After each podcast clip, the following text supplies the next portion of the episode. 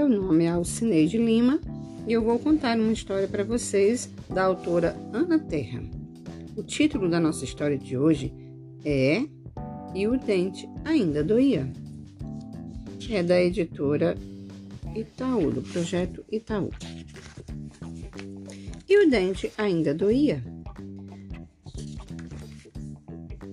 Um jacaré, parado com cara de coitado, não parava de reclamar. Ai, ui, ui, ai! Será que vou aguentar? Dois coelhos ligeiros disputaram para ver quem era o primeiro que iria perguntar. Que foi, jacaré? Está doente? Não, pequeninos, estou com dor de dente. Dor de dente, disse o segundo. Eu sei como resolver. Pega esta cenoura e comece a roer. Mas nada resolvia. O jacaré roía a cenoura e o dente ainda doía.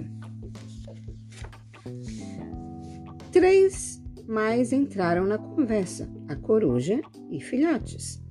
Pegue este graveto e cutuque bem forte mas nada resolvia. O jacaré roía a cenoura, cutucava com o graveto e o dente ainda doía. Quatro tatus chegaram sem fazer barulho. Morda este pedregulho, mas nada resolvia. O jacaré roía a cenoura, cutucava com o graveto, mordia o pedregulho e o dente ainda doía. Cinco patinhos saíram da água para ver. Só com um carinho seu dente vai parar de doer. Mas nada resolvia. O jacaré roía a cenoura, cutucava com o graveto, mordia o pedregulho, recebia carinho e o dente ainda doía. Seis ratinhos também quiseram dar a sua solução. Cubra seu dente com este pedaço de sabão. Mas nada resolvia.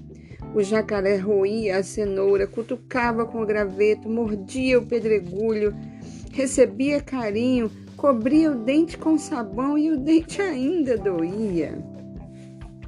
Sete toupeiras surgiram de um único buraco, ali bem pertinho. Que nada! Mastigue esta raiz forte que ficará bom rapidinho. Mas nada resolvia. O jacaré roía a cenoura, cutucava com o graveto, mordia o pedregulho, recebia carinho, cobria o dente com sabão, mastigava a raiz forte e o dente ainda doía. Oito sapos coacharam da lagoa. Essa é boa, que ideia descabida. Melhor que tudo isso é uma mosca lambida. Mas nada resolvia.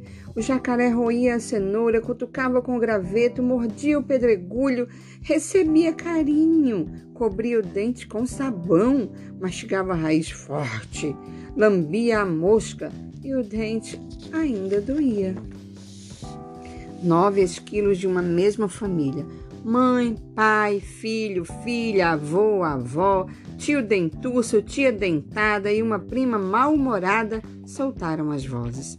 Coloque na boca este punhado de nozes. Mas nada resolvia.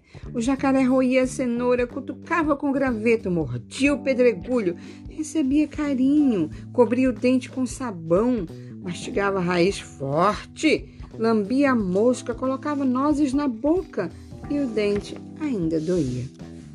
Dez passarinhos vieram tentar resolver o problema. Coloque no seu focinho esta pena, mas nada resolvia. O jacaré roía a cenoura, cutucava com o graveto, mordia o pedregulho, recebia carinho, cobria o dente com sabão, mascava raiz forte, lambia a mosca, colocava nozes na boca, botava a pena bem na frente do nariz e o dente ainda doía.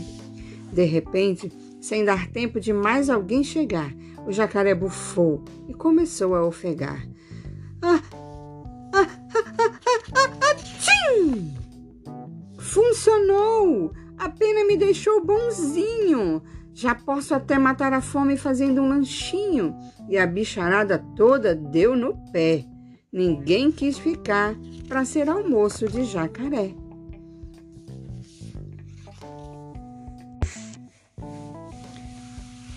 Próxima história que a gente vai contar, ela é de André, André Neves, da editora Calis Lino.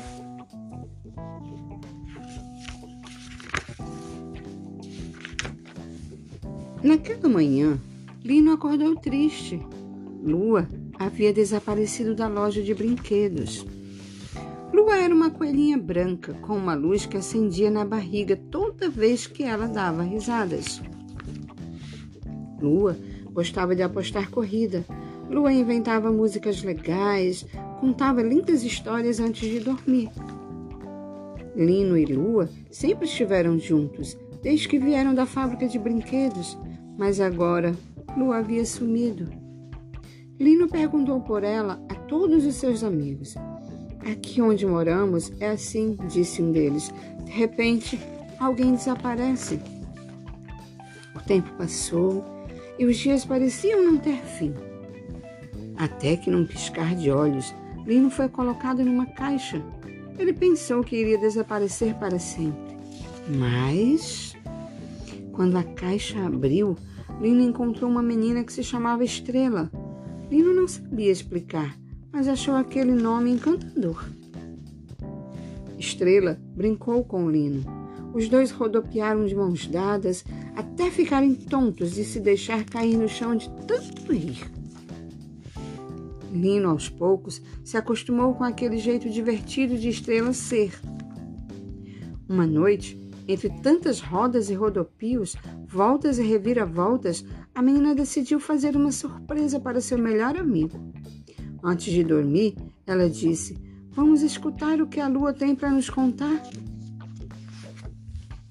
Lino ficou surpreso. Fazia tanto tempo que não escutava aquele nome. Será que Lua era feliz? Ele pensou. Estrela apagou a luz do quarto e abriu a janela. Lino quase não acreditou no tamanho da sua felicidade. Lua estava ali, com a barriga brilhando no meio daquela escuridão. Lino não escutava as risadas de Lua, mas tinha certeza que ela também era feliz. Porque todas as noites, enquanto Estrela sonhava, Lino via pela janela a lua iluminada. Às vezes, ela até parecia sorrir no céu.